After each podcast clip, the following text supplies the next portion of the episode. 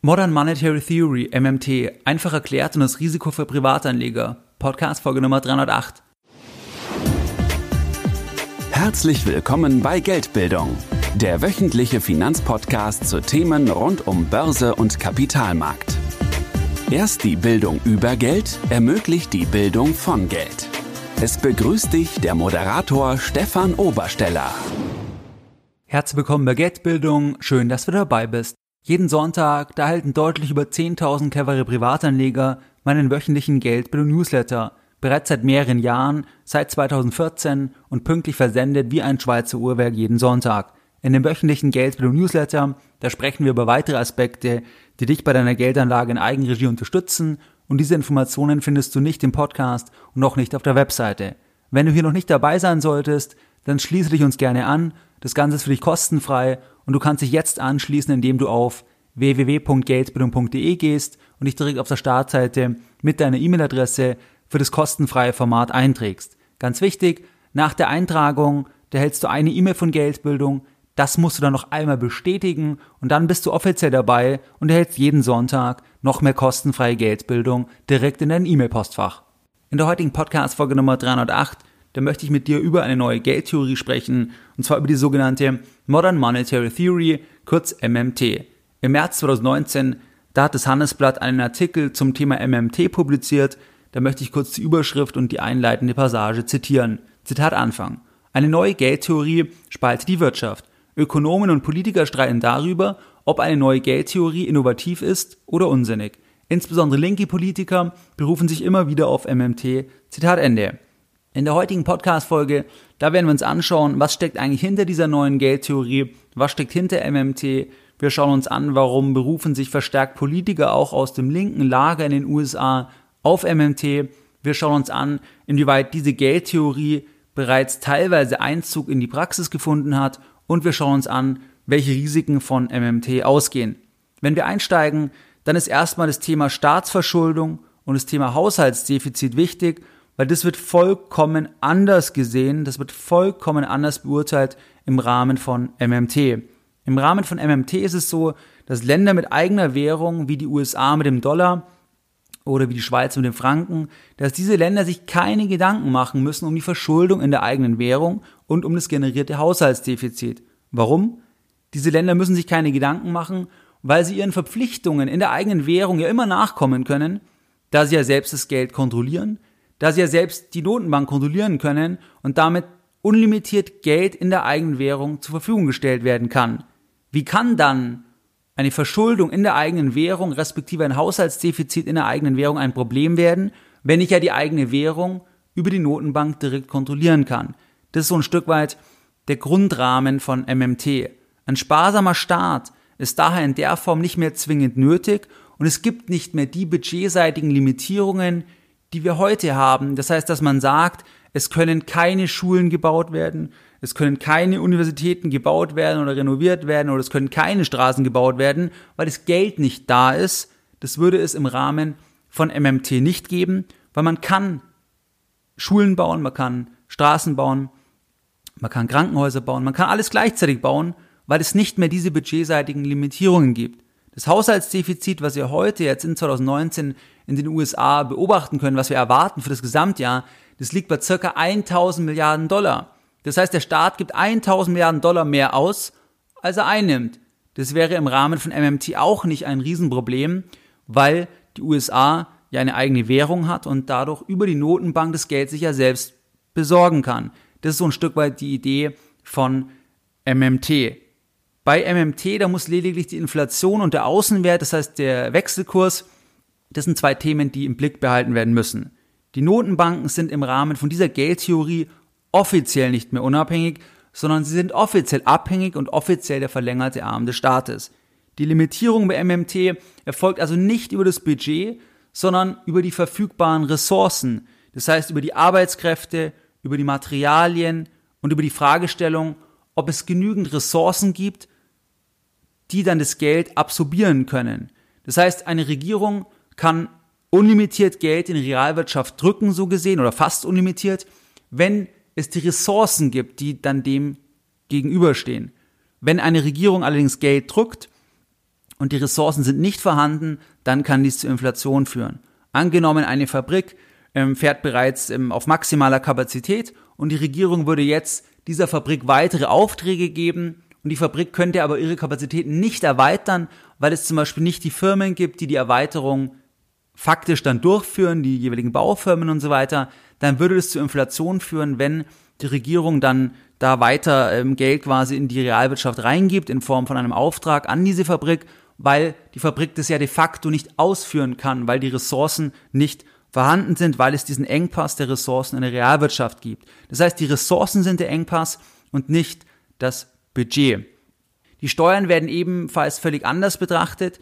Das heißt, in der heutigen Sichtweise ist es ja so, dass sich ein Staat über die Steuern finanziert und wenn die Steuern nicht ausreichen, was fast immer der Fall ist, dann leiht sich der Staat noch am Kapitalmarkt Geld. Das heißt, der Staat beleiht seine Leistungsfähigkeit der Zukunft und er kann das auch machen, wenn die Bonität entsprechend passt. Das heißt, wenn der Markt glaubt, dass der Staat das Geld wieder zurückbezahlen kann, respektive wenn der Markt glaubt, dass der Staat sich dann zur Fälligkeit wieder refinanzieren kann mit neuen Schulden, die alten Schulden bezahlen kann, dann funktioniert das und das wird ja auch so gemacht. Das heißt, wenn wir ein Budgetdefizit in den USA haben von 1000 Milliarden Dollar, dann heißt es ja nichts anderes, als dass die Steuereinnahmen einfach zu gering waren oder die Ausgaben waren zu hoch, je nachdem, wie man es sieht, und dass der Staat sich da irgendwo das Geld noch holen muss. Im Rahmen von MMT ist es so, dass Steuern keine Staatsausgaben finanzieren, sondern dass die Ausgabe von Geld, dass das erst die Steuerzahlungen ermöglicht. Das heißt, erst weil der Staat so gesehen Geld ausgibt, können Steuern überhaupt entstehen. Und ähm, es ist eh die Frage im Rahmen von MMT, ob der Staat überhaupt Steuern braucht. Braucht der Staat Steuern, wenn er es ja nicht zur Staatsfinanzierung benötigt und wenn der Staat sich ja direkt über die Zentralbank finanzieren kann? Braucht der Staat dann Steuern? Die Überlegung von den MMT-Verfechtern, das war dann ein Stück weit die Geldschöpfung der Zentralbank und die Geldschöpfung der Geschäftsbanken. Das heißt, dass die ja auch Geld aus dem Nichts erschaffen, so gesehen. Und da war die Frage, warum kann man diese Geldschöpfung nicht in die Hand des Staates geben? Wenn der Staat direkt die Zentralbank kontrolliert, dann kann der Staat selbst das Geld schöpfen, so gesehen, über die Kontrolle der Zentralbank. Und dann braucht der Staat ja gar keine Steuern mehr. Der Staat braucht dann keine Steuer mehr und der Staat bedient sich dann selbst, auf Englisch sagt man, the power of the keyboard. Das heißt einfach der Macht des Gelddruckens einfach über die Tastatur, einfach weil das alles fiktive ähm, Zahlen so gesehen sind. Das ist einfach über die, über die Geldschöpfung von ähm, Giralgeld.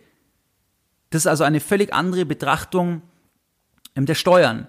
Steuern werden im Rahmen von MMT nur eingesetzt, um Geld aus der Wirtschaft rauszuziehen. Das heißt, wenn die Gefahr von Inflation, von einer höheren Inflation vorhanden ist, dann kann man über Steuern Geld aus der Wirtschaft rausziehen und somit gemäß MMT halt eine Inflation quasi vermeiden oder die halt im, im Griff behalten. Das heißt, die Steuern werden eingesetzt, um die Nachfrage zu steuern und um die Nachfrage einfach mit der, mit der Verfügbarkeit ähm, der Ressourcen abzustimmen, damit die Inflation nicht zu groß wird. Das ist also hier der Zweck von Steuern, nicht aber die Staatenfinanzierung. Das gleiche auch beim Thema Anleihen. Das heißt, Anleihen braucht der Staat ja in der Form auch nicht mehr, wenn er sich das Geld selbst direkt über die Notenbank besorgen kann. Und Anleihen werden dann gemäß der Theorie von MMT so eingesetzt, dass damit auch Geld aus dem Kreislauf rausgenommen werden kann. Regierungen sollen laut MMT Geld drucken und ausgeben, bis die Wirtschaft Vollbeschäftigung erreicht. Das heißt, solange die Ressourcen vorhanden sind, kann ja unlimitiert Geld in den Markt gepumpt werden. Und ähm, das sorgt dann auch zu einer Vollbeschäftigung möglicherweise, so zumindest ähm, die Theorie. Die Empfehlung von MMT ist, dass der Zinssatz auf 0% gesetzt wird. Führende Vertreter von MMT, das sind die US-Ökonomen Warren Mosler, Stephanie Kelton und Randall Ray.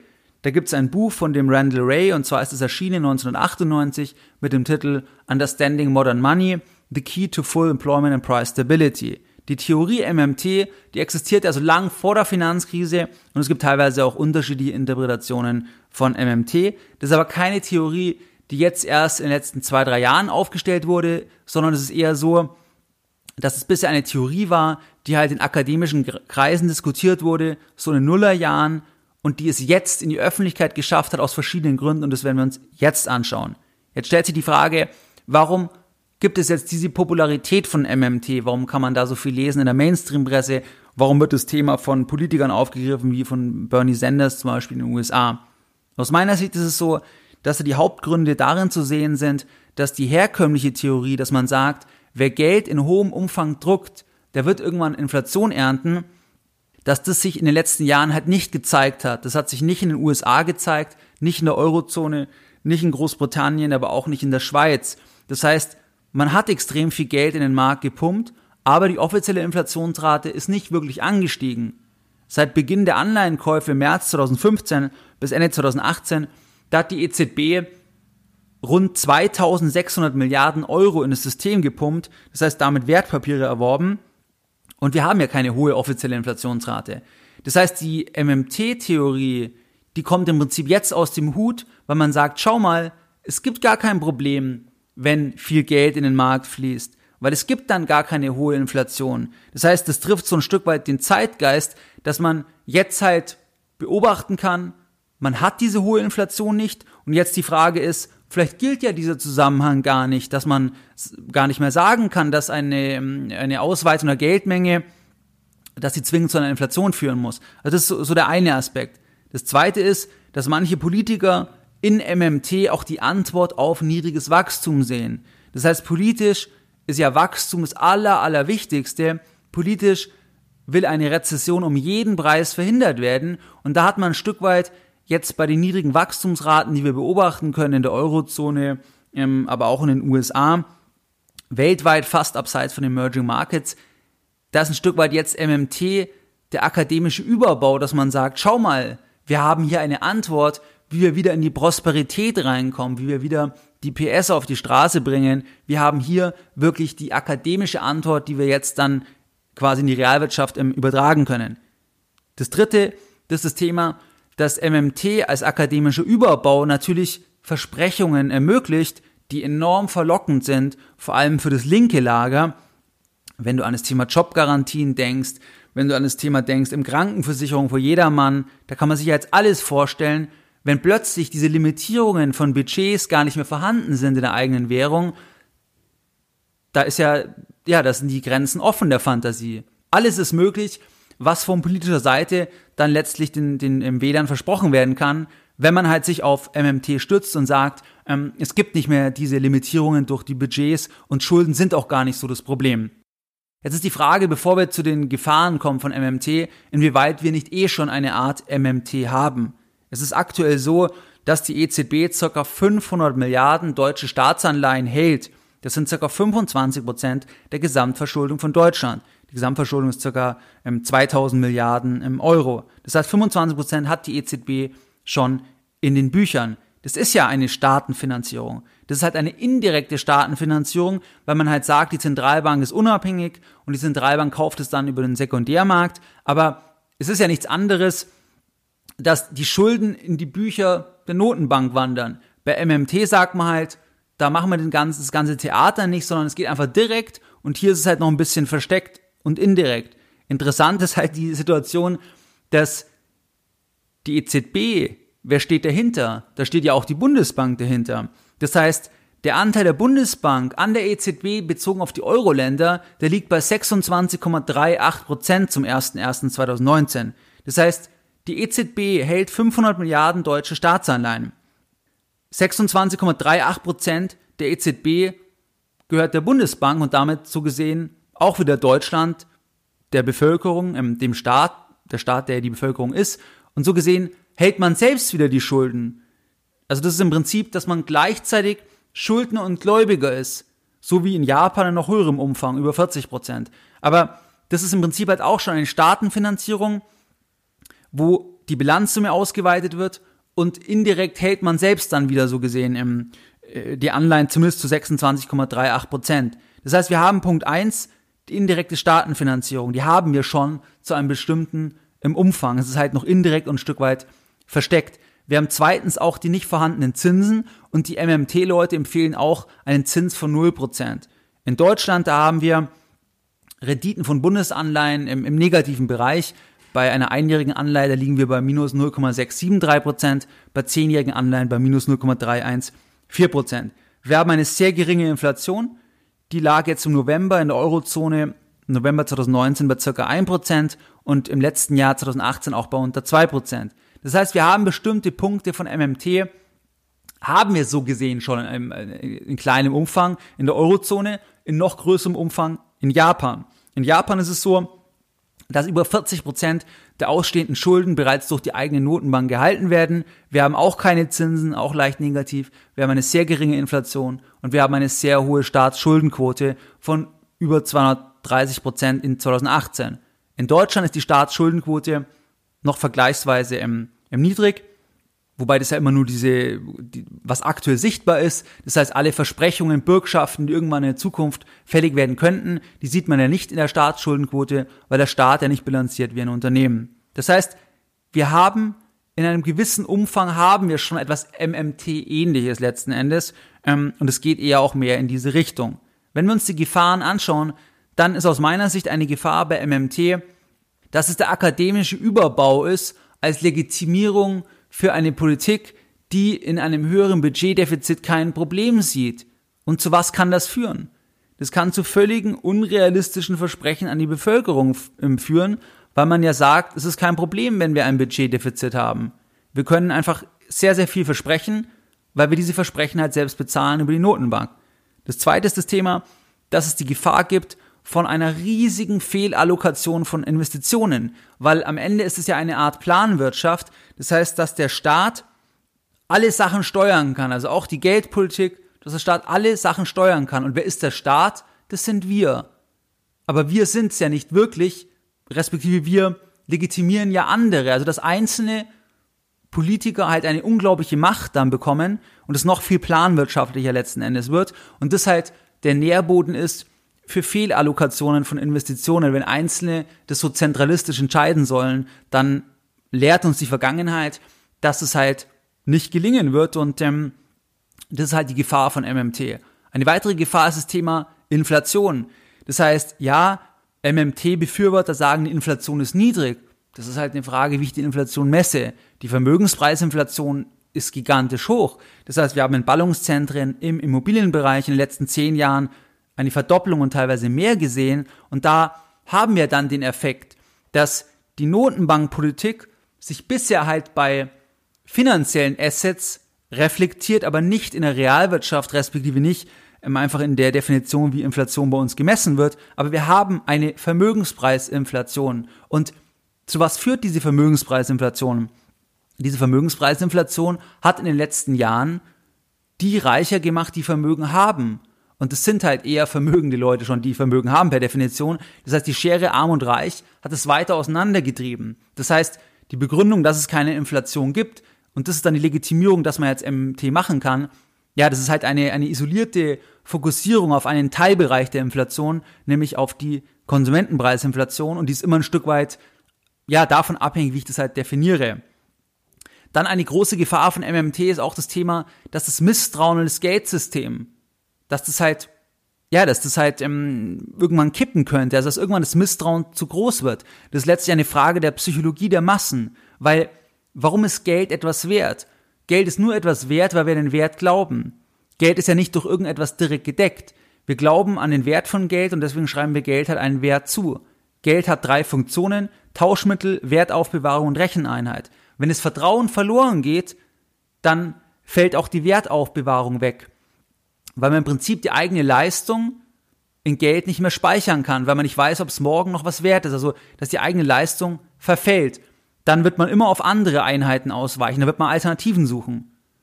Wenn man halt nicht mehr an die Werthaltigkeit von der eigenen Währung, vom eigenen Geldsystem halt glaubt. Und das ist halt die Gefahr, wenn man, wenn man halt sagt, dass, dass quasi es keine, keine Grenzen gibt, weil klar, es ist so, ein Staat kann in der eigenen Währung nicht pleite gehen weil ein Staat sich über die Notenbank ja dann bedienen kann. Die Frage ist halt, ob irgendwann quasi die Marktteilnehmer sagen, wir glauben dem Staat nichts mehr, wir vertrauen dem Geld nicht mehr und man dann halt eine hohe Inflation hat, beziehungsweise ähm, dann einfach das Vertrauen verloren geht. Also das sehe ich als Gefahr, dass MMT das Misstrauen in das Geldsystem halt deutlich erhöhen kann, wenn man halt in die Richtung geht.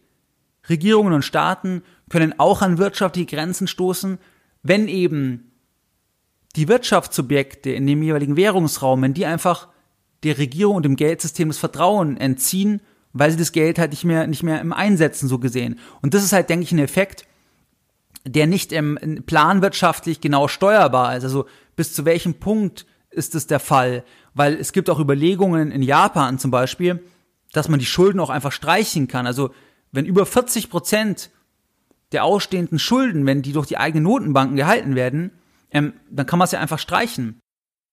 Man kann das machen, da hat man halt ein bisschen ein bilanzielles Thema, weil dann, wie man das dann in der Notenbank abbildet. Aber das Hauptproblem ist dann die Frage, glauben dann die Menschen noch, dass ihr Geld was wert ist, wenn man einfach das streicht? Das ist halt die Frage, weil das ja die Frage ist, ob dann ähm, das Geldsystem, ob dann das Vertrauen des Geldsystems zu stark ähm, erschüttert wird. Also, also das ist ein weiterer Aspekt. Dann das Thema Catch-up-Inflation. Ich halte das für extrem unwahrscheinlich, dass die Regierung über die Steuern die Inflation schnell genügend wieder einfangen kann. Das heißt, es ist aus meiner Sicht reine Theorie, dass man sagt, man kann es zentralistisch planwirtschaftlich genau steuern, wann die Inflation zu hoch wird und dann, dann geht man quasi, ähm, dann erhöht man die Steuern, dass man Geld rausnimmt. Halte ich für extrem unwahrscheinlich, weil die Inflation kommt wie aus der Ketchup-Tube, man drückt und drückt und drückt und irgendwann ist sie plötzlich da in der Realwirtschaft und dann ist es zu spät, dann kann man eben nicht mehr so leicht gegensteuern. Dann ein weiterer Punkt, eine weitere Gefahr ist das Thema, dass Deutsche in hohem Umfang Gläubiger sind. Das heißt, ähm, besonders betroffen von Inflation, besonders davon betroffen, wenn, wenn quasi das Geldsystem im, im Kipp, beziehungsweise wenn Leute einfach das Vertrauen in das Geldsystem verlieren.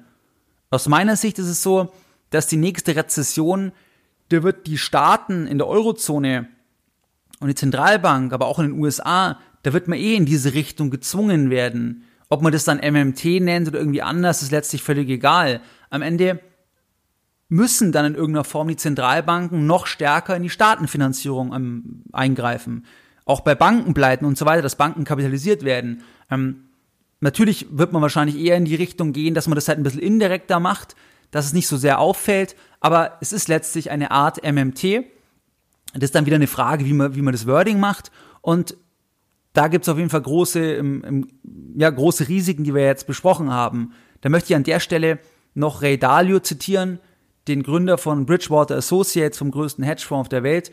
Der sagt zu MMT folgendes Zitat Anfang. The big risk of this approach arises from the risks of putting the power to create and allocate money, credit and spending in the hands of politically elected policymakers. Zitat Ende. Das heißt, er sagt, das große Risiko von diesem Ansatz ist letzten Endes, dass man die Macht über das Geldsystem, über alles halt in die Hand von wenigen gewählten Politikern ähm, gibt. Und ähm, das ist einfach ein großes Risiko, wie ich es auch beschrieben hatte. Also das vielleicht zum, zum Thema MMT. Das heißt, aus meiner Sicht, der potenzielle Schaden übersteigt die Chancen bei weitem. Aber MMT, ähm, ja, das ist eine gefährliche Idee, aber äh, deren Zeit halt gekommen sein könnte. Wie gesagt, ob man das dann MMT nennt oder nicht, ist wieder was ganz anderes. Aber man hat halt da ein bisschen den intellektuellen Überbau. Was waren jetzt die Lessons learned der heutigen Podcast-Folge Nummer 308? Deine Lessons learned in der heutigen Podcast-Folge. In der heutigen Podcast-Folge, da haben wir über das Thema MMT gesprochen, das heißt über diese neue Gate-Theorie und ähm, was da die Rahmendaten sind, was so die Annahmen sind. Und die Annahmen sind letzten Endes, dass Länder sich mit einer eigenen Währung, ja, dass sie sie nicht übernehmen können in dem Sinn. Das heißt, dass die Schulden nicht so wichtig sind, dass die Haushaltsdefizite nicht zu groß sein können in der Form, weil die Staaten sich über die Zentralbank eigentlich selbst finanzieren können. Das ist eine zentrale ähm, Annahme. Steuern braucht man in der Form nicht mehr in der MMT-Welt. Steuern verwendet man dann, um Geld aus dem System rauszunehmen, um zum Beispiel die Inflation ähm, zu begrenzen.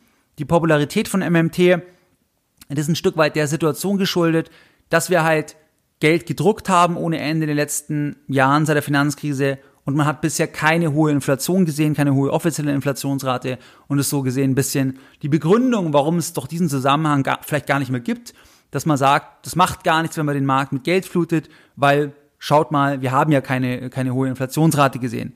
Manche Politiker sehen auch die Antwort ähm, auf niedriges Wachstum in MMT und auch natürlich die Verlockungen, die man machen kann an Wähler, die sind vor allem auch vom linken Lager natürlich hochinteressant, ähm, was man halt alles versprechen kann, wenn Budgets plötzlich nicht mehr die Relevanz haben. Wir haben bereits eine Art Mini-MMT in der Eurozone, wir haben bereits ein größeres MMT in Japan, das Ganze ist halt noch ein bisschen indirekter, aber es ist letztlich eine Art, ähm, eine Art ähm, MMT. Aus meiner Sicht gibt es viele Gefahren, wie dass es halt eine Art Planwirtschaft ist, dass wir halt Inflation bei Vermögenspreisen haben, ähm, dass wir halt das Misstrauen ins Geldsystem haben, was noch größer werden könnte und so weiter.